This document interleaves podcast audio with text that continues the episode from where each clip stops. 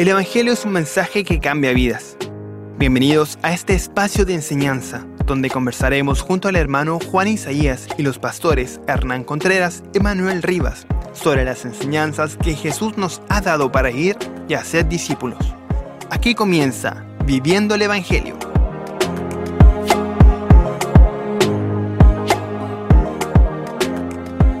Bienvenido, bienvenida a este nuevo episodio de su programa Viviendo el Evangelio. Recuerde que puede volver a escuchar cada uno de nuestros episodios anteriores y buscarnos ahí en las plataformas como Ministerio Armonía. Damos la bienvenida en este día, Pastor Hernán, Pastor Manuel, muy bienvenidos. Hoy día vamos a compartir una nueva doctrina y esta trata sobre muerte sobre la muerte y el fruto del cristiano. Así que vamos a empezar rapidito para que no nos alcance el tiempo después. Así que bienvenido, pastor. Muchas gracias, Juan. Muchas gracias también a todos aquellos que nos dan la confianza y su preferencia en, escucharnos, en vernos.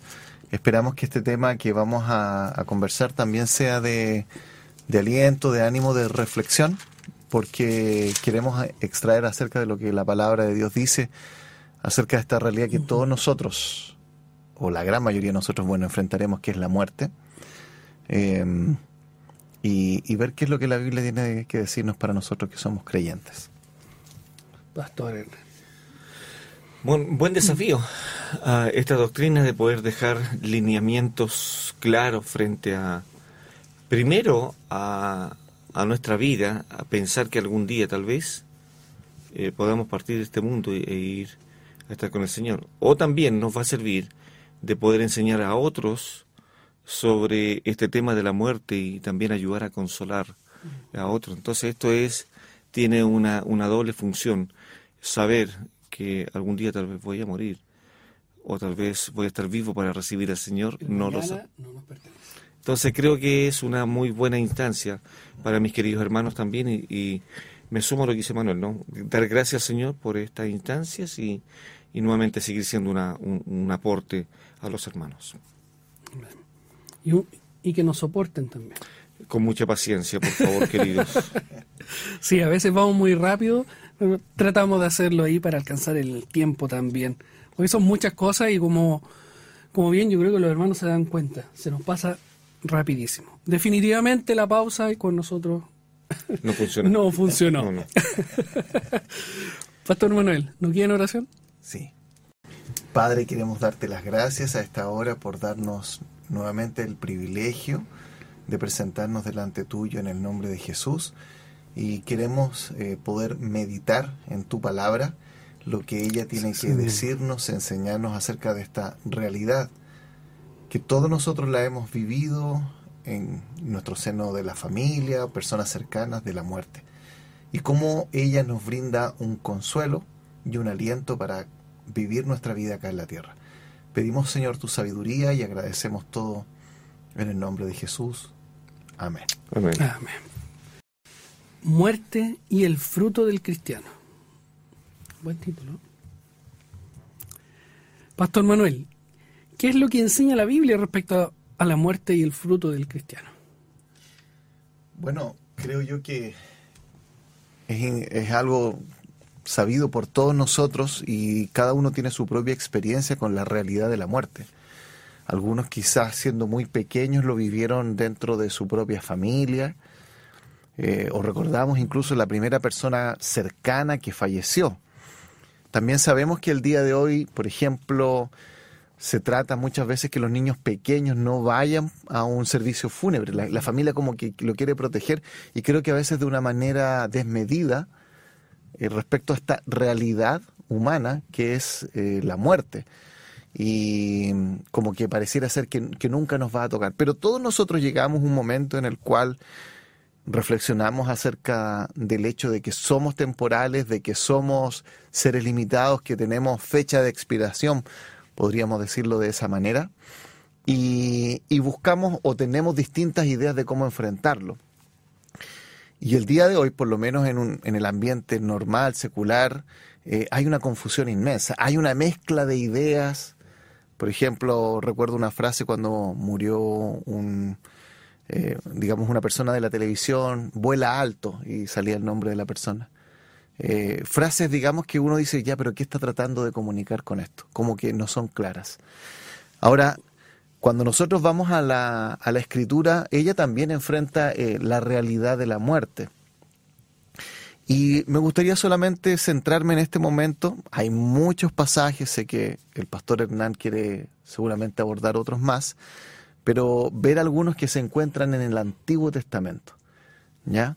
Em, en primer lugar, por ejemplo, cuando vamos al libro de Eclesiastés, y ustedes lo pueden buscar ahí si tienen eh, su Biblia en las casas, el libro de Eclesiastés, uno de los libros escritos por, por Salomón, Em, nos va a decir lo siguiente en, en el versículo 5 del capítulo 9, Eclesiastés 9, 5. Si tienen ahí su Biblia, em, nos puede ayudar. Déjenme leer el 4 también, que nos ayuda a entender el contexto. Aún hay esperanza para todo aquel que está entre los vivos, porque mejor es perro vivo que león muerto. Buen, buen dicho porque los que viven saben que han de morir, pero los muertos nada saben, ni tienen más paga porque su memoria es puesta en olvido.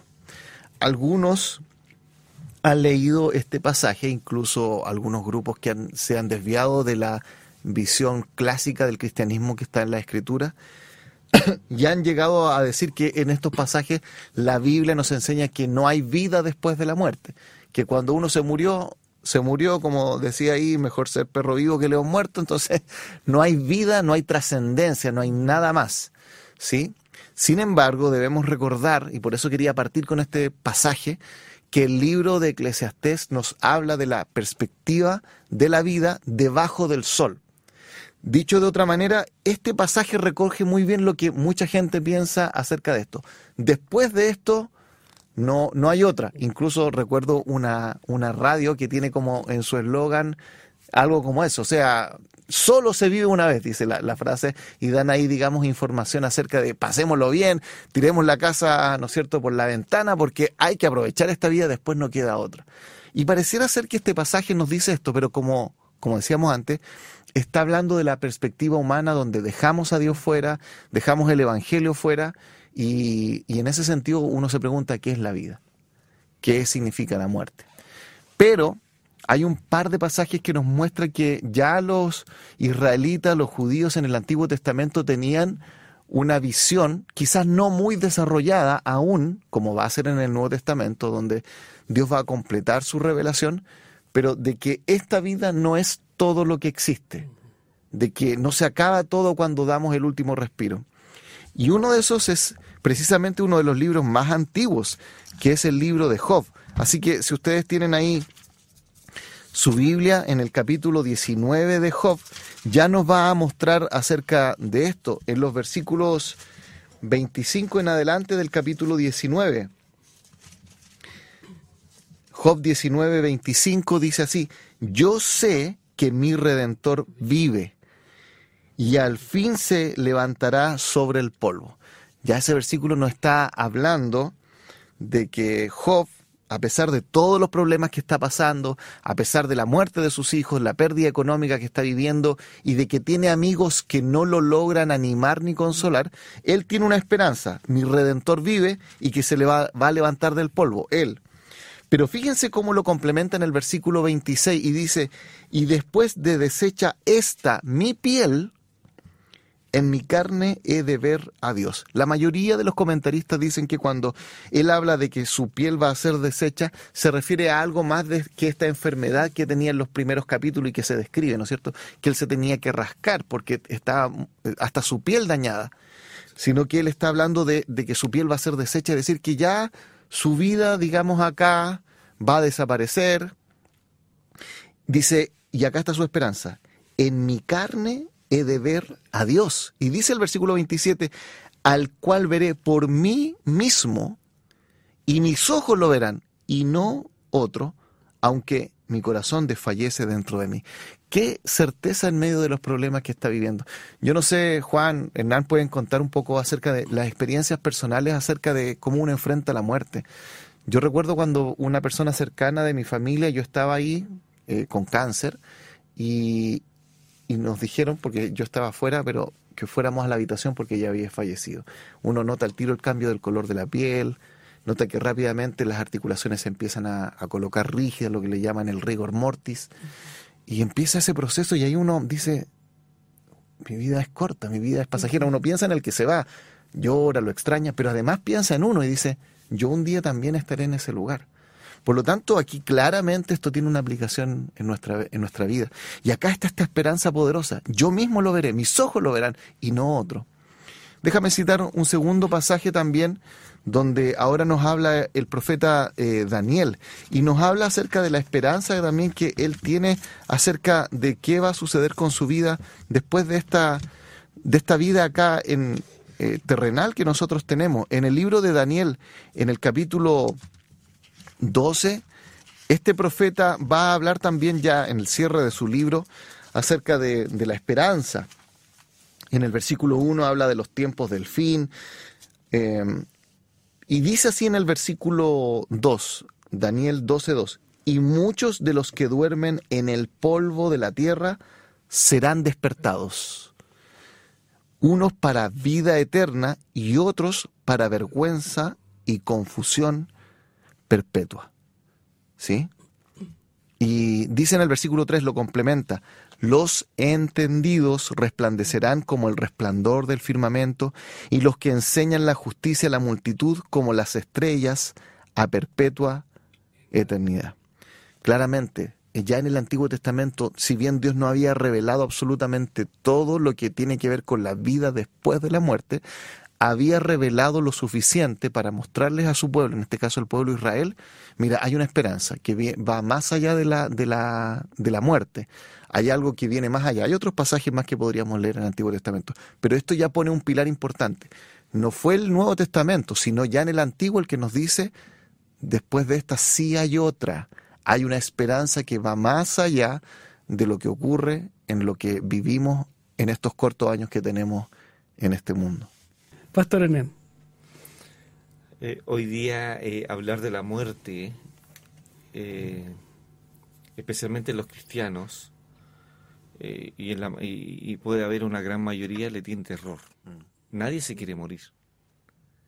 Inclusive cuando nosotros predicamos el Evangelio, sobre todo en los servicios fúnebres, yo siempre salgo a, a demostrar que las personas contratan seguros de vida pero comprar un seguro de vida, eso no me va a evitar que muera. No me va a asegurar que viva. No, me, me entiende. Entonces uno piensa, y, bueno.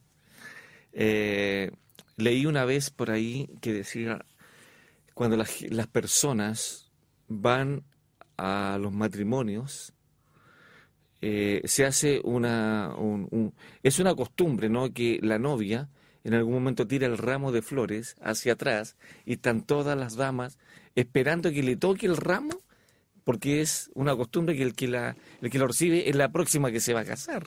Increíble, ¿eh? Pero este autor decía que a nadie le gustaría en un servicio fúnebre tomar un ramo de flores y tirarlo para atrás. Y el que lo tome es el próximo que va a morir. Increíble. Cuando nos gusta hablar de muerte. Y uno va pensando, e inclusive uno eh, eh, eh, puede llegar a pensar, y de hecho hay pensamientos que dice, bueno, mi hermano murió en el Señor y ahora está gozando de todas las cosas en el cielo, está paseando por el cielo allá, disfrutando de todas las cosas, viendo, y son cosas que la Biblia no, no hace ver eso. Dice que los creyentes que mueren en el Señor duermen. Es un sueño y van a tener que ser despertados cuando suene la trompeta eh, en, el cielo, anunciando que viene el Señor por nosotros.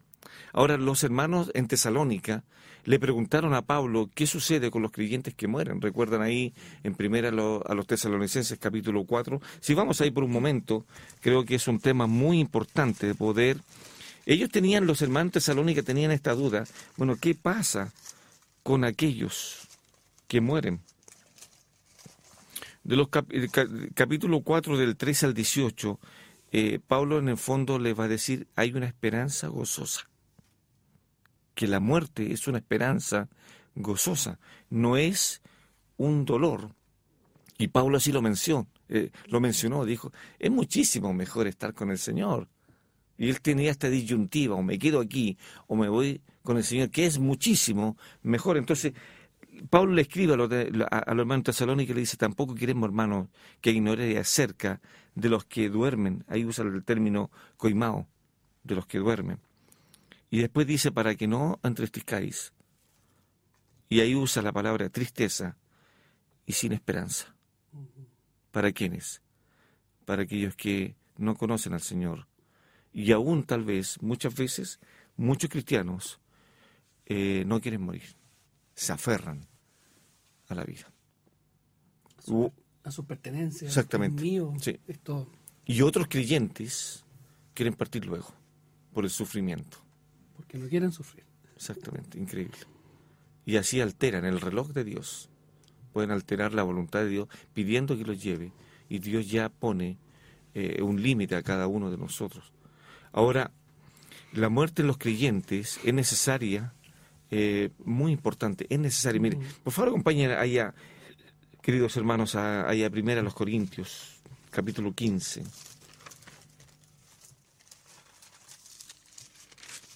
Por lo que le escribe Pablo a los Corintios ahí en el, en el versículo 53. O lo podemos ver mejor en el versículo 52, eh, hablando del, del rapto, dice, en un momento, en un abrir y cerrar de hoja, la final trompeta, porque se tocará la trompeta y los muertos serán resucitados incorruptibles y nosotros seremos transformados. Porque es necesario. Es necesaria que esto corruptible se vista de, de incorrupción y esto mortal se viste de inmortalidad. Y cuando esto, esa palabra corruptible significa la palabra podrido. Cuando esto podrido se haya vestido de incorrupción y esto mortal se haya vestido, qué linda esa palabra. La palabra vestirse es hundirse en un vestido. Eso quiere decir, hundirse algo maravilloso, o meterse dentro. Entonces se viste de inmortalidad, entonces se cumplirá la, eh, la palabra que está escrita sólida de la muerte eh, en victoria. Por lo tanto, la muerte para los creyentes es necesaria. Es necesaria para qué? Primero trae gozo el saber que algún día voy a partir de este, de, este mundo, voy a dormir en un lugar que Dios me tiene reservado al respecto. Y segundo, eh, me va a demostrar que la muerte para los, para los cristianos no es un castigo. No es un castigo, es una bendición al respecto. Sino que también demuestra que la muerte demuestra que estamos en un mundo caído, en un mundo colapsado al respecto. Todos aquellos hombres, si los hermanos pudieran leer libros que hablen eh, sobre los cristianos que fueron muertos bajo el imperio romano, en el Coliseo romano y en tantas otras fiestas, Nerón, cómo tomó los cuerpos de los cristianos y los clavó en lanzas para, y los quemó para poder así iluminar sus palacios, sus jardines al respecto. Entonces, ¿cuántos cristianos fueron comida para los leones en, la, en, en el Coliseo romano. Entonces uno va pensando eso y esto parece que no le tenían miedo a la muerte. Policarpo, uno de los grandes hombres de Dios, que fue quemado en aceite y después fue quemado en la hoguera. Él decía, ochenta y tantos años he servido al Señor, él nunca me ha defraudado, ahora menos. Capítulo 11 del libro de los Hebreos explica que Muchos de ellos fueron aserrados, las mujeres recibieron a sus muertos y ellos estaban esperando algo que no se cumplió en, en, ese momento, porque murieron, pero murieron por la causa del Evangelio. No le tenían miedo a la muerte. Hay un libro muy, muy bueno que creo que lo recomendé, que es em, sobre este soldado romano que se convierte al Señor. ¿Te acuerdas el... Em, ya me voy a recordar. El, el mártir de las catacumbas. Es un libro fenomenal, queridos hermanos, si lo pueden conseguir. Eh, es un libro fenomenal que habla de aquellos que fueron perseguidos y se tuvieron que esconder eh, eh, subterráneamente para poder, em, bueno, no ser perseguidos al respecto y que obviamente muchos de ellos fueron muertos en el, en el, en el Coliseo romano. nos da, ese libro nos da un, un concepto y no, es como que no, nos muestra realmente la panorámica de lo que es la persecución. Porque muchas veces nosotros decimos, hoy en día somos perseguidos. No, no, no. No, es nada comparado con realmente la, persecución que, que se, se, veía en esos tiempos. Por eso yo hago un desafío eh, a algunos hermanos que vayan a un servicio fúnebre y a ver si pueden tomar una, una, un ramo de flores y decir yo soy el siguiente. Que creo que nadie, nadie va a poderte decir, bueno, yo Señor quiero ser el siguiente que me venga, que me venga a buscar. ¿Por qué entrará el, temor en el cristiano a la muerte? Y ¿Falta de seguridad? Y de hecho, eh, eh, sí, y aún más, cuando uno lee los periódicos, y aquí que, creo que Manuel tú lo mencionaste, y, me acordé ahí de, de, eso, cuando uno ve los periódicos al final y ve eh, un listado de eh, personas que mueren, ahí, hay un, ahí sale un anuncio y dice, ha dejado de existir tal persona. Y qué equivocado de la realidad bíblica también está. Las personas no dejan de existir con la muerte. No dejan de existir. Después de la muerte también eh, hay vida, por así decirlo. Hay otro mundo al respecto. Unos para condenación y otros para, para salvación. Entonces, eh, la muerte de los creyentes, para hacer un resumen, de los que mueren, Pablo le preguntaba a los hermanos, perdón, los hermanos le preguntan a Pablo, ¿qué pasa con los creyentes que mueren? Bueno, no os entristezcáis eh, como los otros que no tienen esperanza. de hecho, el Salmo 116, si ustedes lo buscan ahí, es algo impresionante cómo el, el, el salmista, este salmo anónimo, en el Salmo 116, versículo 15, que es un texto muy conocido. Estimada, dice, es a los ojos de Jehová la muerte de sus santos. Y este, eh, este adjetivo de estimada significa un objeto de gran valor. Eso significa. Un objeto de gran valor.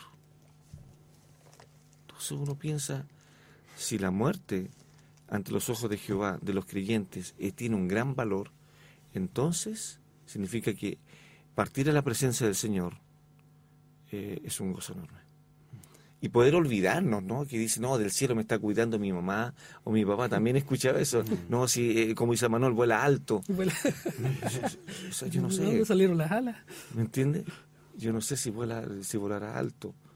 Eh, y, y, también estos conceptos, ¿no? Si mi mamá, yo sé que mi mamá me cuida. Y gente... O intercede por mí. Eh, claro, o gente que van a los cementerios el, el primero de noviembre y, llevan una familia, una mesa y, al, cementerio empiezan a comer ahí. Para hablar con ellos. Para, hablar con la persona que está ahí en la... El, no sé, ahí está, ahí está su cuerpo. Ahí está su cuerpo. De hecho, en el libro Apocalipsis dice que aún el mar entregará a los muertos que hay en él. Que hay en él, sí.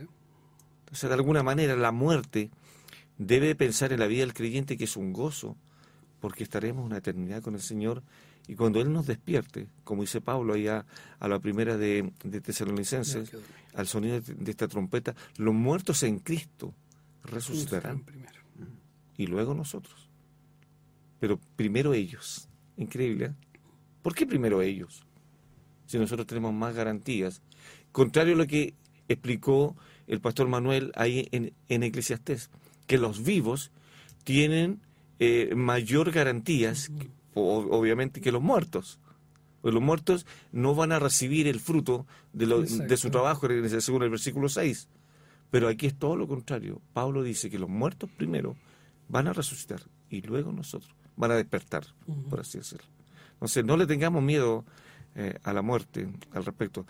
Sé que la palabra muerte es tétrica, es una cuestión que no quisiéramos escucharla y, y no quisiéramos tampoco predicarla, pero es lo que nos espera. Pero no se debe esperar con gozo. ¿Por qué entonces no, no, está, nos salimos un poco de, de- de la pauta? Pero muchos de nosotros esperamos, Señor, ven pronto. Esperamos, sí, la venida del Señor. ¿Y por qué no esperamos la muerte? Es que yo creo que cuesta ahí desprenderse eh, porque, primero, las personas ah, sin Cristo no saben a lo que se van a enfrentar. Pero los creyentes, a través de su palabra, sabemos a lo que nos vamos a enfrentar. Es que po- allá voy, porque como creyente, yo espero, Señor, ven pronto, ¿cierto? Y, y esperamos la venida y encontrarnos con el Señor. Pero ¿por qué no espero la muerte? No, sí pero- voy a estar con él Sí, también. pero, pero ahí, ahí nosotros somos suspicaces y somos, eh, eh, eh, lo- l- de- decimos ese texto a nuestra conveniencia. Señor, ven pronto, pero en el arrebatamiento, porque quiero estar con vida para no morirme. Exacto. ¿Se entiende? Ven, Señor Jesús, ven pronto, por favor, a buscarme, pero en vida, pero no, como dices tú, Juan, Señor, y, y si tú me llevas ahora a tu presencia, ¿Acaso no voy a estar antes? como que no se entiende, ¿no? Exacto, es como que queremos una cosa, Señor, ven, pronto vamos a estar contigo, pero, pero si me llevas no voy a estar... El tema es que estamos muy ligados a este mundo. Y no tenemos seguridad de nuestra salvación. Y por ello tememos a la muerte. Mm. Y aún vamos, en la noche no nos gusta ir al baño eh, a oscuras. Eh, En el campo se hacía mucho eso. Se contaban estas historias de que anda, de que anda deambulando por ahí y nadie, eh, yo lo escuché esto, nadie quiere ir al baño porque obviamente son, son lugares eh, alejados, ¿cierto? En el campo y nadie quería ir, eh, generalmente iban acompañados porque le tenían miedo a, a esas historias eh, al respecto. Entonces, que iba a salir a, a penarme alguien. Bueno, Entonces, Pastor Manuel, al día de hoy, ya que vamos trayendo el- esta, estas instancias, la mayoría de las personas creen que después de la muerte no hay nada más, definitivamente. Entonces, ¿dejamos de existir?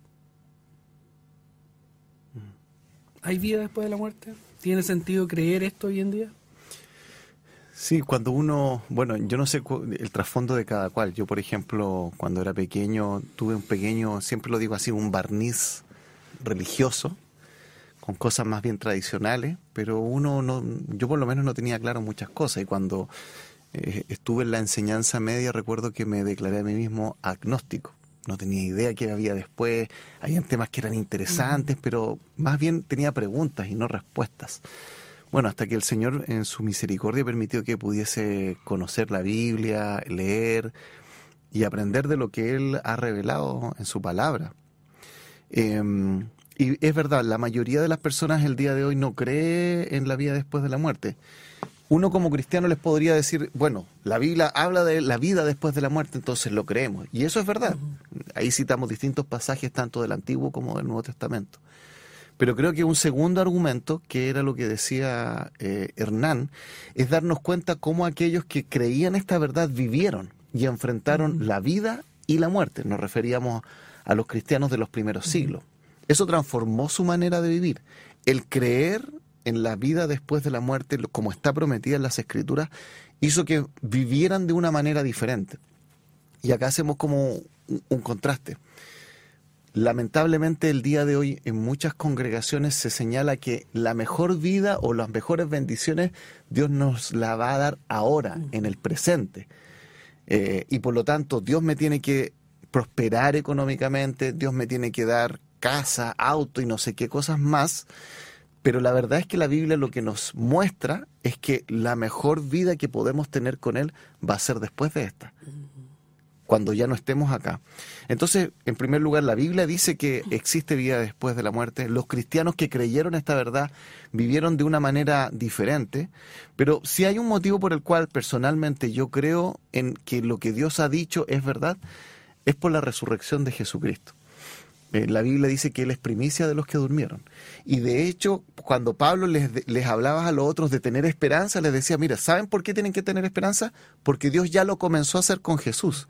Él fue el primero que venció la muerte en el sentido de que eh, murió, resucitó para no volver a morir jamás, ¿no es cierto? Porque sabemos que Lázaro fue resucitado, pero luego al tiempo él volvió a morir. Pero el Señor no. Él volvió a la vida y de ahí no volvió a morir. Y cuando uno estudia acerca de eso, de la resurrección de Jesús, se da cuenta que eso también es nuestra, nuestra garantía de que Dios lo que prometió lo va a cumplir. Ahora, cuando yo, yo he hablado con algunas personas no creyentes acerca de este tema de, la vida, de la, de la, muerte y cosas como esas, creo que es un tema muy también eh, bueno para conversar a veces con las personas. Hay un apologista cristiano que se llama Gary Habermas y él ha, documentado lo que se llaman las experiencias cercanas a la muerte. Por ejemplo, él en, un, en, uno de, las, eh, de los casos que le tocó documentar, contaba de una familia que estaba eh, uno, una, creo que era una mujer en, estado de coma y su familia estaba en, el, en, la clínica en Estados Unidos, en otro lado del, de la clínica, en otro piso de la clínica, y tuvieron una conversación como diciendo qué vamos a hacer después de que ella se muera. Así como hablando algunas cosas bien eh, como esos acuerdos que se llegan, cómo lo vamos a hacer con los dineros que se necesitan, el servicio fúnebre, cuando uno se empieza a poner de acuerdo con eso. Bueno, resulta que ella empezó a volver sus signos vitales porque ya la habían dejado de lado, o sea, dijeron, ella ya está clínicamente muerta. Eh, y lo, lo increíble fue que ella llamó a su familia y habló con su hermano y le dijo, tú dijiste esto y esto de mí, porque habló de ella súper frío, súper así como, oye, hagamos este trámite luego porque yo tengo que volver al trabajo. Entonces la familia quedó impactada porque ella narró detalles que era imposible que ella supiera. Eh, y ella cuenta que ella salió en ese momento de su cuerpo y fue al lugar donde estaba su familia y vio lo que estaban conversando y después por eso señalaba todos esos detalles. Dicho de otra manera, nuestra fe está basada en lo que la palabra de Dios dice, eso es sin lugar a dudas. Pero incluso experiencias de personas nos muestran que esta vida no es todo lo que hay, que hay algo más. Ahora, además de esto creo que la visión que el día de hoy mucha gente tiene, no, después de esta no hay, no hay otra, no contesta las preguntas más importantes que nosotros los seres humanos nos hacemos. Eh, hace un par de semanas eh, falleció un predicador conocido en Norteamérica que se llama Tim Keller y eh, cuenta que la iglesia de él tuvo un gran crecimiento después de la caída de las Torres Gemelas el 11 de septiembre. Eh, eh, él estaba en Nueva York, su iglesia, una iglesia relativamente normal, pero después de que cayeron las torres, que murió muchas personas, la gente quedó tan impactada, siendo que Nueva York es una ciudad muy secularizada, ¿no es cierto? No es que una, una ciudad religiosa, hay sectores de Estados Unidos donde hay más gente que asiste a, a la iglesia, etcétera, pero no era ese lugar. Pero la gente quedó tan impactada con esto que empezó a asistir a la iglesia y querían una respuesta. ¿Qué dice la Biblia? ¿Qué dice Dios respecto a esto? Porque preguntas tan importantes para las personas. ¿Por qué estamos acá en este mundo? ¿Por qué existe todo lo creado? ¿Cuál es el propósito de mi vida? Todas esas preguntas en la realidad de la muerte, cuando nos toca, se hacen como que no uno las puede hacer callar. Y claro, eh, por ejemplo, algunos filósofos empiezan a debatir, de tratar de responder esto, pero dicen, no existe propósito en la vida, tú tienes que inventarte el que tú quieras. Si tú dices que el objetivo de tu vida, tu vida es hacer trekking y subir, bajar cerros, caminar, comprarte zapatillas, sudar, ¿no es cierto? Ese es tu objetivo de la vida. Pero en realidad uno se da cuenta que si bien el deporte, estoy caricaturizando el tema, como hacer trekking, es bueno, ese no es el sentido de la vida. Tiene que haber algo más. Y es ahí donde uno va a la palabra de Dios y se da cuenta que Dios fue el que dio origen a nuestras vidas y Dios el que sabe cuándo nosotros vamos a dejar de, existir, cuándo vamos a dar nuestro último latido de corazón, cuándo nuestro cerebro va a dejar de funcionar. Por eso yo estoy convencido de la vida después de la muerte, porque la palabra de Dios lo enseña, eso es lo más importante, y porque incluso muchas cosas que uno ve eh, a diario muestran que nosotros los seres humanos fuimos creados para algo más que solamente los años que tengamos en esta, en esta vida.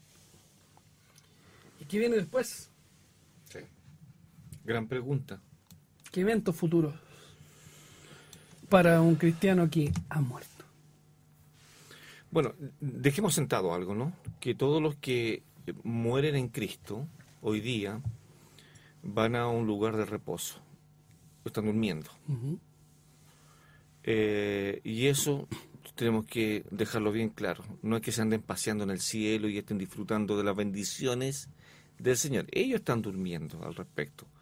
Eh, y segundo, que en algún momento esto esta es nuestra posición teológica al respecto y en nuestra escuela. Cuando, y, eso es lo que dice la pregunta, bueno, ¿cuáles son los eventos futuros para los que, para los que mueren? Bueno, lo inmediato, lo inmediato es que eh, suene la trompeta, sean despertados los que murieron en el Señor y arrebatados los que están con vida, dice Pablo. Luego de eso, ¿cierto? Eh, hay un libro muy bueno que se llama De Pentecost y él hace esta, esta gráfica que lo primero que van a hacer los creyentes una vez que sean resucitados y sean llevados al cielo, algunos vivos, ¿cierto? Eh, y otros, como dijimos, ya resucitados, viene un evento que se llama el Tribunal de Cristo que está ahí en 2 Corintios 5.10, Romanos 14.10 y también 1 Corintios capítulo 3 de, del 9 al 15. Por ahí está. Ese tribunal de Cristo no es para juzgar la salvación de los cristianos, sino que es para juzgar las obras de los cristianos, como dice Pablo, y será juzgado todo lo que hicieron mientras estaban en el cuerpo. Sea esto bueno o sea esto malo. Y la palabra malo que usa el apóstol Pablo no es pecado, sino que es una cosa que no tiene valor. Mm. Eso es, no es pecado, no va a juzgarse el pecado. Entonces este tribunal de Cristo, el que va a estar sentado en el Vimá, como se le dice en la palabra griega, es el Hijo de Dios. Y Penteco dice lo siguiente, dice que en 2 Corintios 5.10, Romanos 4, 14.10, eh, aunque en Romanos dice este último pasaje, la lectura corregida debiera decir el tribunal de Dios, se declara que los creyentes han de ser llevados a un examen ante el Hijo de Dios. Este evento se explica con mayores detalles en 1 Corintios capítulo 3. Y esto es un asunto de mucha seriedad que demanda una cuidadosa atención. Apocalipsis también eh, eh, es, interesante que dice, alegrémonos y gocémonos, porque han llegado después el segundo evento, las bodas. ¿Cierto? Entonces, el segundo evento que hay después de que vuelve a ser una, eh, volver hacia atrás, viene el Señor, toca la trompeta, lleva a los suyos al cielo. Lo primero que va a suceder sería entonces que seremos enfrentados al tribunal de Cristo. Una vez solucionado eso, vamos a pasar a la segunda etapa, que sería las bodas del Cordero o las cenas del, de Dios. ¿Qué va, ¿Qué va a pasar ahí? Evidentemente va a ser este matrimonio entre la iglesia y el Señor Jesucristo para después bajar en el milenio y poder hacer lo que viene ahí al respecto. Entonces, las bodas del Cordero es muy similar cuando, y si nuestros queridos hermanos pudieran eh, consultar algún diccionario o ingresar a hoy día las redes sociales, el, el, Google puede servir de mucho, de cómo se celebraban en la antigüedad las bodas judías, que tiene mucha relación con las bodas del, del Señor con la iglesia. Es muy interesante. Habían algunas cosas interesantes que tienen mucha similitud al respecto. Por lo tanto, el futuro para un cristiano es eso no es estar una eternidad durmiendo. Bueno, para aquellos que les gusta el sueño eh, y, dormir hasta tarde, sería pero una cosa fenomenal. Pero aquí en algún momento van, eh, eh, como aquel hombre está cierto tan flojo que, que duerme todo el día, dice, y, y lo despiertan para comer y después dice, bueno, después voy a dormir la siesta. Entonces, y seguir durmiendo, y seguir durmiendo. Bueno, en algún momento los creyentes van a ser despertados tendremos que enfrentar el tribunal de Cristo y luego tendremos que ir a las bodas del Cordero. Y algo interesante, alegrémonos y gocémonos porque han venido las bodas del Cordero. Y a esta se le ha permitido que se vista de lino fino, resplandeciente. Y después usa un concepto muy hermoso, que son las acciones justas de los santos. Y un autor dijo lo siguiente, que estas acciones justas de los santos son todas aquellas obras que sí sirvieron en la vida del creyente, y eso va a ser parte de su vestidura, las acciones justas de los santos.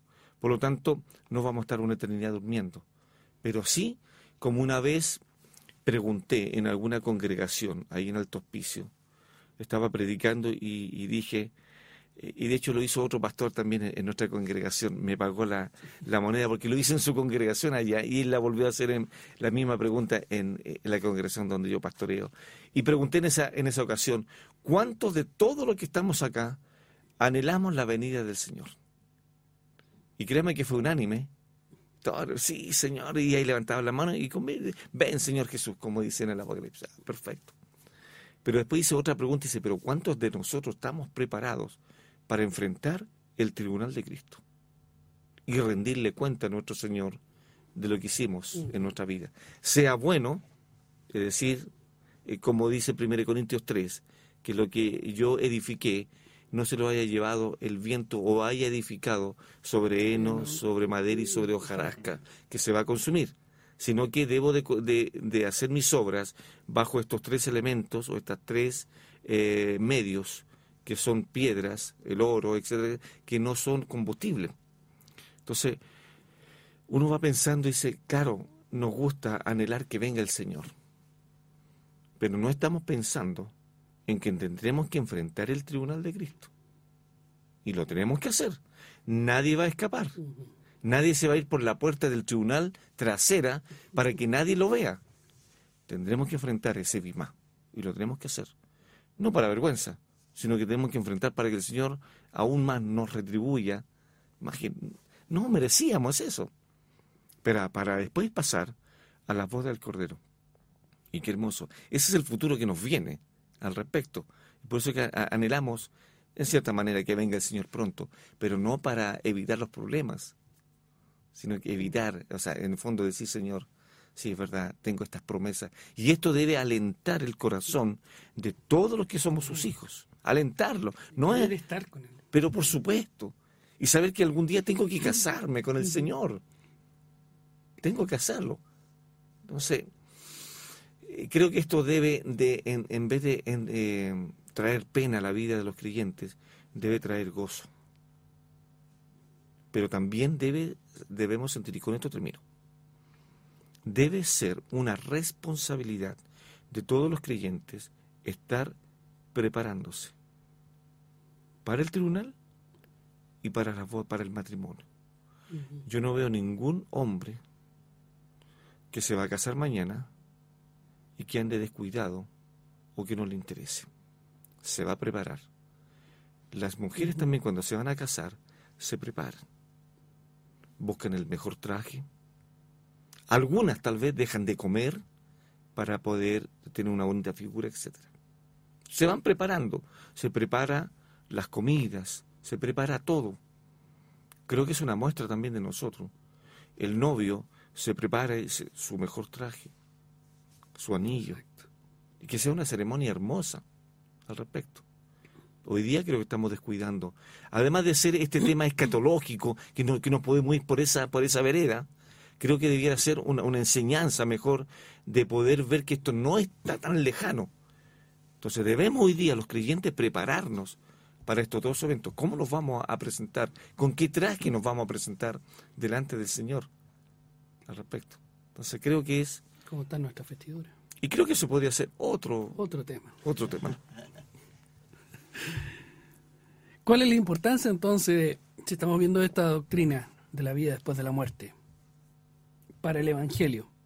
¿Y qué importancia tiene para la iglesia si pudiéramos comprender que los que mueren sin Cristo estarán una eternidad lejos de Dios, eh, la muerte es el comienzo para ellos del sufrimiento. Y vaya si uno lee la historia de Lucas, ¿cierto? Del rico mm. y el Lázaro. Yo creo que no es una parábola, es una historia real, porque se nombran personas al respecto. Y fíjese que eh, este hombre pobre dice algo interesante, porque hay una gran cima entre ustedes y nosotros.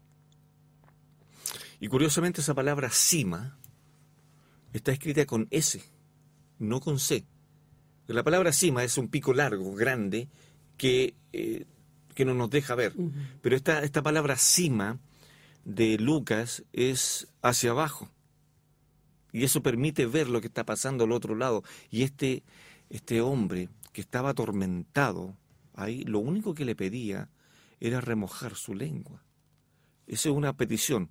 Pero el otro interés de este hombre perdido era que por favor se fuera a avisarles a sus familias de lo que estaba pasando. Este hombre entendió que lo que estaban, que, su, que el sufrimiento de él, él estaba consciente que no iba a salir de ahí. Él no pidió por él. Este rico no pidió por él. Si uno lee esa historia, no pidió por, por sácame de aquí porque estoy. No, lo que él quería. lo que merezco. Exactamente. Estoy aquí por. Lo que le interesó a él es decir, por favor, anda a los, míos. Y ahí donde la historia dice, tuvieron a los profetas, tuvieron a Moisés, la ley. Entonces, no hay escapatoria. Yo creo que eso es la importancia al respecto que da que la muerte es el comienzo del sufrimiento para aquellos. E, e, es interesante también como en Apocalipsis, eh, capítulo 9, eh, dice que después de ver todas, estoy hablando de Apocalipsis 9, 20, 21, después de ver todo el desastre que viene sobre la tierra, los hombres no se arrepintieron mm. de sus fechorías. No se arrepintieron. Qué increíble. Siguieron tosudamente en eso. Entonces las promesas de Cristo de que Él va a venir por nosotros es latente hoy día. Ya sean que estos se abran todos los cementerios y de hecho se van a abrir los cementerios, las tumbas se van a abrir. Me tocó predicar el sábado en, un, cementerio y yo le decía a la gente, muchas de estas tumbas que están aquí, muchas se van a abrir en algún momento. Se van a abrir para irse al cielo. Y después muchas de estas también se van a volver a abrir para enfrentar el juicio de Dios ante el, gran trono blanco. Se van a abrir. Nadie va a quedar en la tumba. El mar va a devolver sus muertos. Y todos tendrán que enfrentar a Dios. Entonces esto trae esta importancia que después de la muerte, ¿cómo lo aplicamos al Evangelio?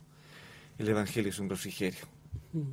El Evangelio es una buena noticia, decir, wow, el Señor viene por mí, no me va a dejar en la tumba y me va a llevar con Él.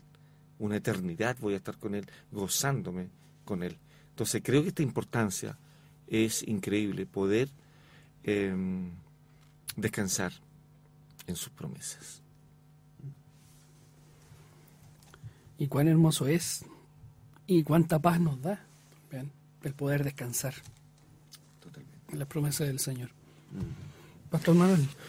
Sí, bueno, hemos hablado, pensaba mientras estábamos, le estaba escuchando a, Hernán, que hemos hablado durante harto tiempo acerca de esta, de la obra de, Dios en la salvación, que es el Evangelio. Em, pero esto que, que, tiene que ver con la trascendencia de la muerte, creo que es algo que muestra cuán buena es la noticia del Evangelio. Porque yo puedo tener la mejor vida acá, podría ser que alguien podría tener la mejor vida acá, pero eso tiene una fecha de expiración, como decíamos antes, 70, 80 años. Al revés, hay muchas personas que acá les ha tocado difícil en esta vida, por diversos motivos, a veces una salud quebrantada, a veces una situación económica justa, estoy, hablando incluso de creyentes, y uno podría decir, bueno Señor, ¿qué pasa de todo este tiempo que, que he vivido? Que en esta historia, como muy bien dice Hernán, que yo también creo que es una historia, no una parábola del rico y Lázaro, nos muestra a alguien que en esta vida le ha tocado difícil, pero la esperanza de la vida después de la muerte es lo que le da sentido a todo esto. Bueno, Juan, me gustaría decir al menos tres cosas que yo veo que, que nos ayuda a entender esto de, de la realidad de la vida después de la muerte. En primer lugar, le da sentido al servicio cristiano. Creo yo que eso es lo primero. En, en Primera de Corintios 15, 55 dice, ¿dónde está, oh muerte, tu aguijón? ¿Dónde, oh sepulcro, tu victoria? Y después dice en el versículo 57, más gracias sean dadas a Dios que nos da la victoria por medio de nuestro Señor Jesucristo. Y en ese contexto se refiere a la victoria frente a la muerte. De eso se está refiriendo. Por lo tanto, el entender esto le da sentido a lo que hacemos. ¿Por qué los cristianos hacemos lo que hacemos? Porque nos van a admirar las personas de nuestra iglesia, porque va a ser, qué sé yo, el líder de la congregación que nos va a pegar en la espalda, bien, buen siervo fiel. ¿Qué pasa si tenemos problemas? ¿Dejo de servir a Dios? ¿Me alejo de la iglesia? ¿Me preocupo solamente de mis cosas? Bueno, nuestro servicio cobra otro valor como nos damos, cuando nos damos cuenta que va a tener una trascendencia eterna. Que cada cosa que uno hace no solamente se va a acabar con la muerte, sino que va a continuar. Eso creo que en primer lugar. En segundo lugar, nos da esperanza cuando enfrentamos la muerte en nuestro entorno cercano. Ya eh, Hernán citó primera de Tesalonicenses 4:13 y en ese pasaje nos hablaba de dos formas de enfrentar la muerte. El creyente con esperanza, el no creyente sin esperanza. Y hay una diferencia claramente ahí.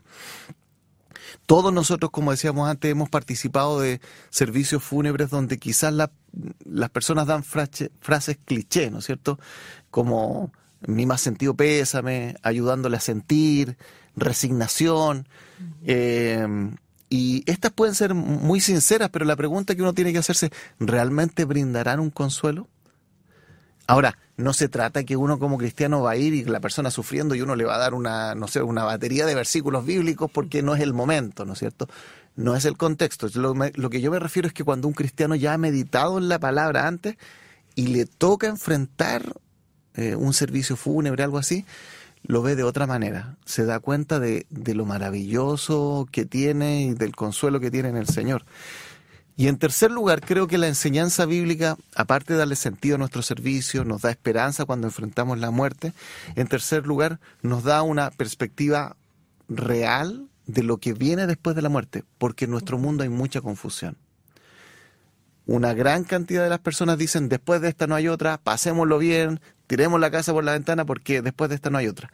Otras personas tienen una visión más humilde, pero equivocada dicen, sí, tiene que haber algo después de la muerte, pero algunos dicen, bueno, eh, viene la reencarnación y voy a volver a nacer, ¿no es cierto?, en otra cosa. Hay algunos que piensan que van a nacer en otro ser humano, otros dicen que incluso podría ser en un ser eh, o un animal inferior. Recuerdo hace años atrás leí un libro de Brian Weiss que se llamaba Muchas vidas, muchos maestros y hablaba acerca de eso, eh, de, de las supuestas reencarnaciones. O por ejemplo, incluso en nuestra, en nuestra cultura chilena, yo me acuerdo de, una canción de Violeta Parra que se llamaba, se llama Rin Rin del Angelito, quizás muchos la hemos escuchado. Y cuando uno medita en, en lo que dice la letra, que por si acaso es parte también de la cultura chilena de cómo se veía la muerte de los niños. Recordemos que la muerte infantil hace 100 años atrás era, era muy alta porque no había los temas de salud que tenemos ahora.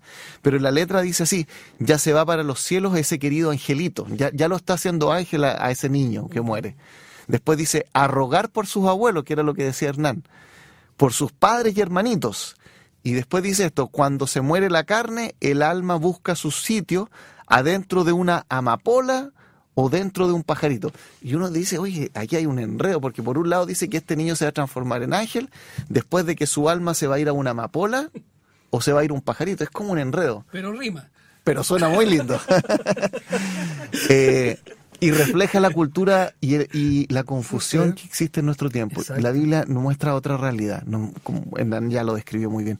Entonces eso le trae paz al corazón, decir, Dios, yo estoy en tus manos, eh, mi vida está en tus manos, mi muerte está en tus manos, todo lo que tengo está delante tuyo. Y cuando uno eh, entiende eso, porque una cosa es leerlo en la palabra y otra cosa es que llegue y penetre en tu corazón, uno descansa, uno descansa y dice, tú Señor tienes eh, en tu mano todo, yo soy tu siervo, yo soy tu hijo, que se haga tu voluntad en mi vida hasta que tú quieras. Y cuando me toque enfrentar la muerte, Señor, ayúdame a saber que ese va a ser un momento precioso porque voy a estar contigo. Exacto. Realmente verla desde ese punto de vista. Mm. Anhelar estar con el Señor. ¿Qué mejor? ¿Qué regalo? Nuestros días están contados. El mañana no es nuestro. Si vivimos, es un día más en la misericordia del Señor, de su gracia. Nada, nada es nuestro. Entonces, el esperar, el planificar todo, realmente busquemos el rostro del Señor día a día, mm. procuremos vivir en santidad y estar a cuentas. Yo creo que eso es lo, primordial. Y quizás el, el, temor a la muerte puede ir por ahí. En el sentido de muchos cristianos. No estoy a cuenta. No estoy seguro. Pero ahí nos va a dar para otro, para otro capítulo. Así que, amados, hasta aquí el capítulo de hoy. Realmente dejarles a ustedes, eh, queridos hermanos, que, como, como lo decía el pastor Manuel, no temer, que esto nos traiga gozo también. Esperar, encontrarnos con nuestro, con nuestro Señor. Así que, Señor les guarde, les fortalezca y nos vemos en un próximo capítulo de su programa, Viviendo el Evangelio. Dios les bendiga.